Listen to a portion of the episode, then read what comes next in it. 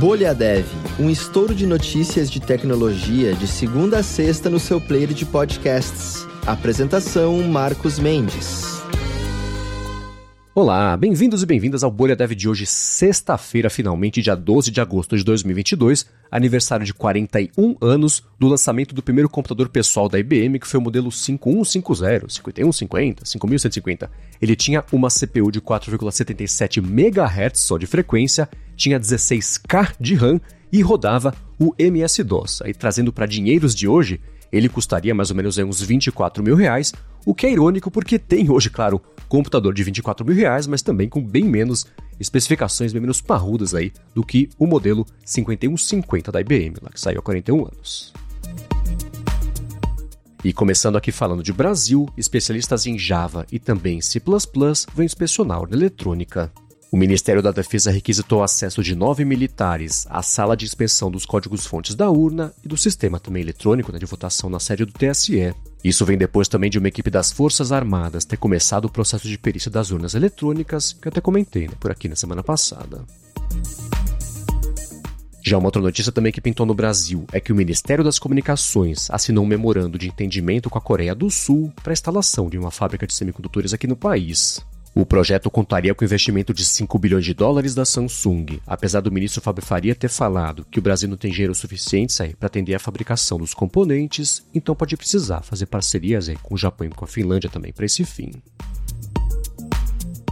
E indo lá para os Estados Unidos agora, um garoto de 17 anos chamado Robert Sanzoni criou um motor elétrico que não usa ímãs produzidos a partir de terras raras.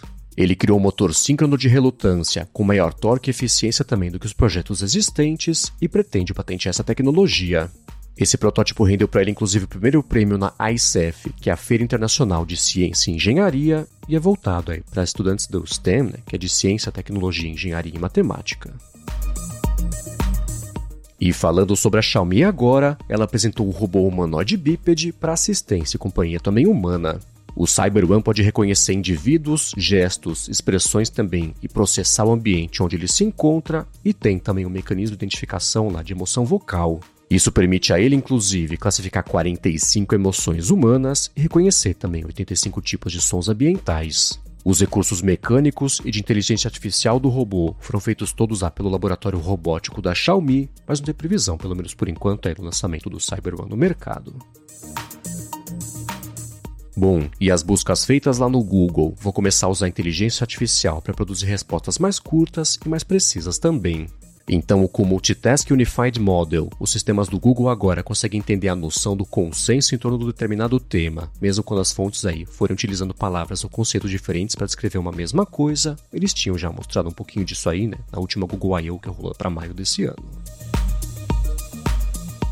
E indo lá para Holanda agora, um dos desenvolvedores do mixer de moedas digitais Tornado Cash foi preso.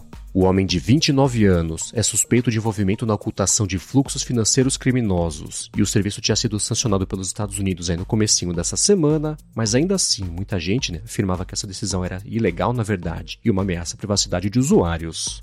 A figura mais proeminente a se manifestar a respeito disso foi o Vitalik Buterin, que é o criador do Ethereum. Ele comentou, inclusive, né, que já usou pessoalmente lá o Tornado Cash para fazer doações à Ucrânia. Já uma outra notícia é que pintou também a respeito do Ethereum, é que foi bem sucedido, um teste bem importante para o update dele que vai rolar agora em setembro.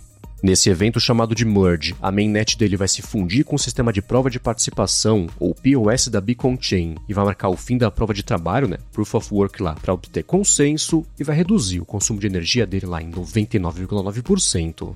Já sobre a data ou as datas, né, mesmo desse upgrade, eles estão decidindo lá quando que vai ser, mas estão avaliando para acontecer de 16 a 20 de setembro.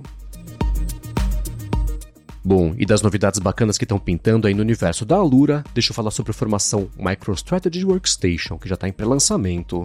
O MicroStrategy Workstation é um software de Business Intelligence que é muito usado aqui no mercado nacional e internacional e está sempre em constante atualização. E o fato dessa formação estar tá em pré-lançamento na Alura quer dizer que você pode já fazer os primeiros cursos aí da formação. Ela vai continuar a ser criada, né? Depois do seu feedback no fim dos cursos aí também no Discord.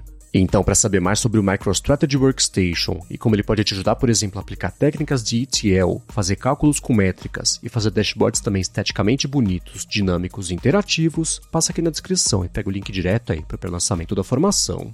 Já a segunda dica que eu quero dar, que vai finalizar aqui o episódio de hoje, é do desafio 7 Days of Code de C Sharp, que você pode se inscrever já gratuitamente. Durante os sete dias do desafio, você vai fazer uma viagem no tempo, né, para os anos 90 e 2000, e vai fazer uma versão moderna do Tamagotchi, que é o famoso bichinho virtual. Então, ao longo desse desafio, você vai aplicar os conceitos mais importantes aí do C Sharp, e tem uma coisa bem bacana, né, para deixar mais divertido que você vai consumir a API do Pokémon, né, para poder dar vida aos bichinhos. Isso quer dizer que você vai usar a API do Pokémon para buscar os Pokémons, né, que vão ser seus mascotes aí, implementar integrações com eles por meio de comunicação com a API, utilizando o JSON obtido. E você pode saber mais né, também sobre isso, se inscrever já usando o link que eu também deixei aqui na descrição do episódio.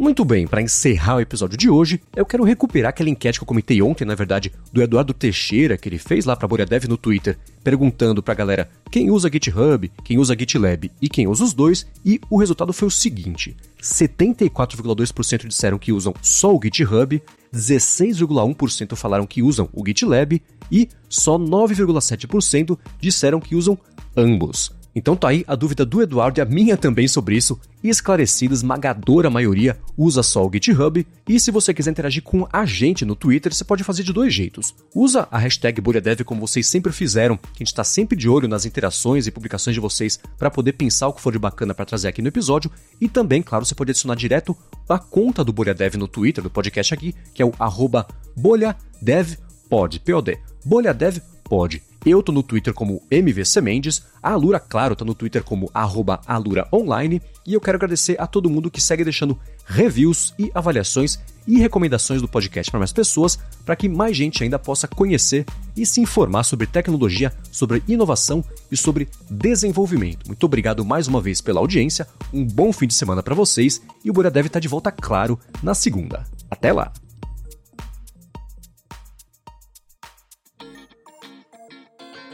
Você ouviu o Bolha Dev, oferecimento alura.com.br e Felipe Deschamps Newsletter. Inscreva-se em felipedechamps.com.br barra newsletter. Edição Rede Gigahertz de Podcasts.